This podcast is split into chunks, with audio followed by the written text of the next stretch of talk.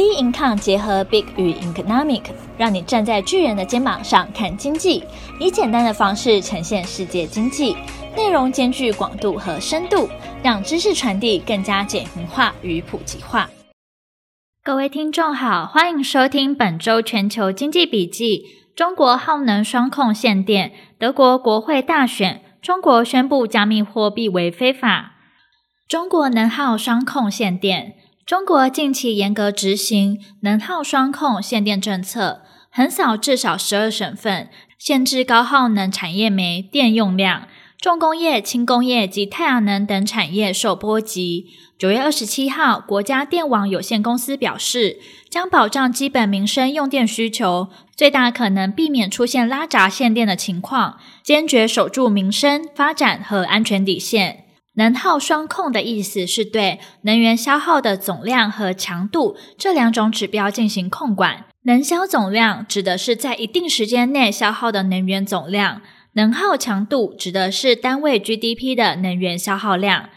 中国早在“十一五”规划就将能耗强度当指标，为了处理好中长期的绿色转型及短期内的经济平稳成长。去年，中国提出“十四五”规划及第十四个五年规划。二零二一年是计划推出后的首年，也是最关键的一年，会影响碳中和的中期目标。所以，政府容忍度较小，必须更严格执行计划。而中国各省都有设能耗指标。今年上半年工业生产整体偏强，能耗强度不降反升，没有达到年初设定的目标。下半年额度严重不足，加上缺煤、煤价飙涨等多种因素下，政府只好祭出更强硬的限产限电措施。煤炭的价格过高，也是限电源头之一。中国沿海电煤采购的价格指数 （CECI） 显示，九月二十三号动力煤价格达到一吨一千零八十六元，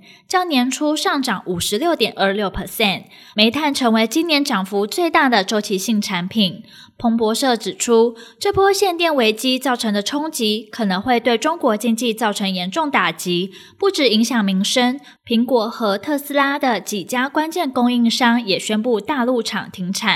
野村率先公布最新报告，将大陆二零二一年 GDP 增长预测从八点二 percent 下调至七点七 percent。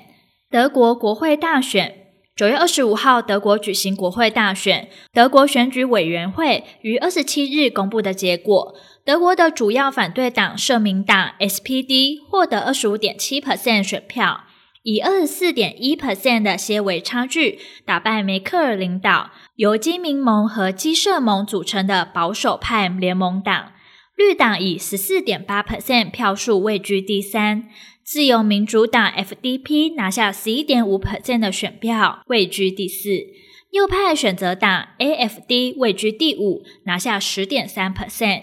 由于两大政党都没有获得绝对多数，而双方都不愿意再筹组过去的两大政党筹组联合政府。肖兹表示，要由谁来组阁，选民已表达得非常清楚。他们赋予社民党、绿党和自民党力量，明确授权这三党组阁。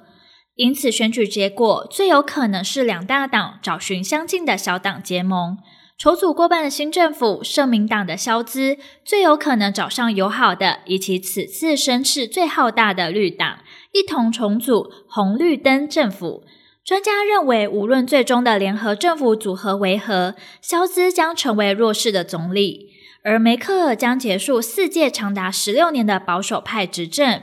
梅克尔是德国第一位自愿下台的总理，也被认为是自由世界的领袖。六十七岁的梅克尔，除了“铁娘子”的外号之外，被以“当代圣女贞德”、“欧洲最高领导人”、“全世界最有权势的女性”等称呼赞誉。梅克尔在东德共产铁幕下长大，原本是一名专业的量子化学家。一九八九年东西德合并后，才踏入政坛，向来以冷静沉稳的行事作风著称。直到二零零五年当上德国第一位女总理，二零零八年金融海啸时削减政府支出，实施严格措施，非常有成效。同时，二零一一年日本福岛核灾事件后，他将德国带向绿色能源方向，因此也让德国民众赞誉有加。油价逼近每桶八十元。九月二十六号，英国各地加油站出现民众大排长龙，恐慌性的抢购汽柴油，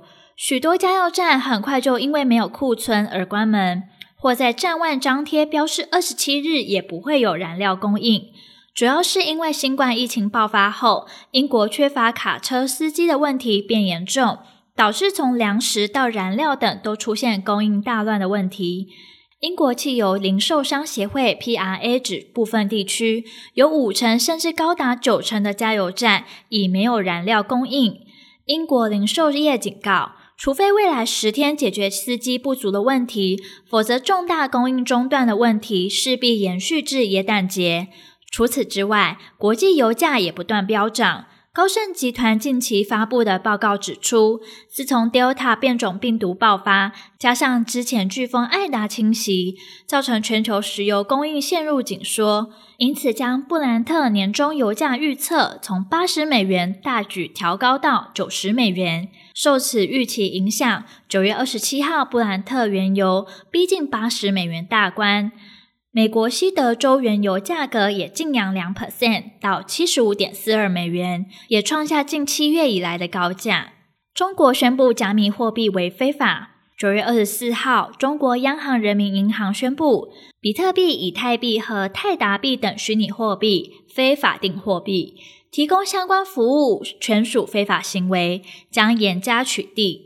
人行指出，近年来比特币等虚拟货币交易炒作活动盛行，扰乱经济金融秩序，滋生洗钱、非法集资、诈骗、传销等违法犯罪活动，严重危害人民群众财产安全。在北京当局宣布所有与加密货币相关的交易均属非法后，全球最大加密货币交易所纷纷宣布停止接受中国账户的注册要求，甚至关闭中国现有账户。市值最大的加密货币比特币的价格今天应声重挫，当天跌幅一度达六 percent，来到四万两千两百三十二美元。过去一年来，包括比特币在内，全球加密货币的市值大幅震荡。原因之一是中国的规范。中国一直试图防堵投机与洗钱活动、发行融资以及衍生品交易等活动。分析家指出，中国担心加密货币的非法投资和集资活动在中国扩散，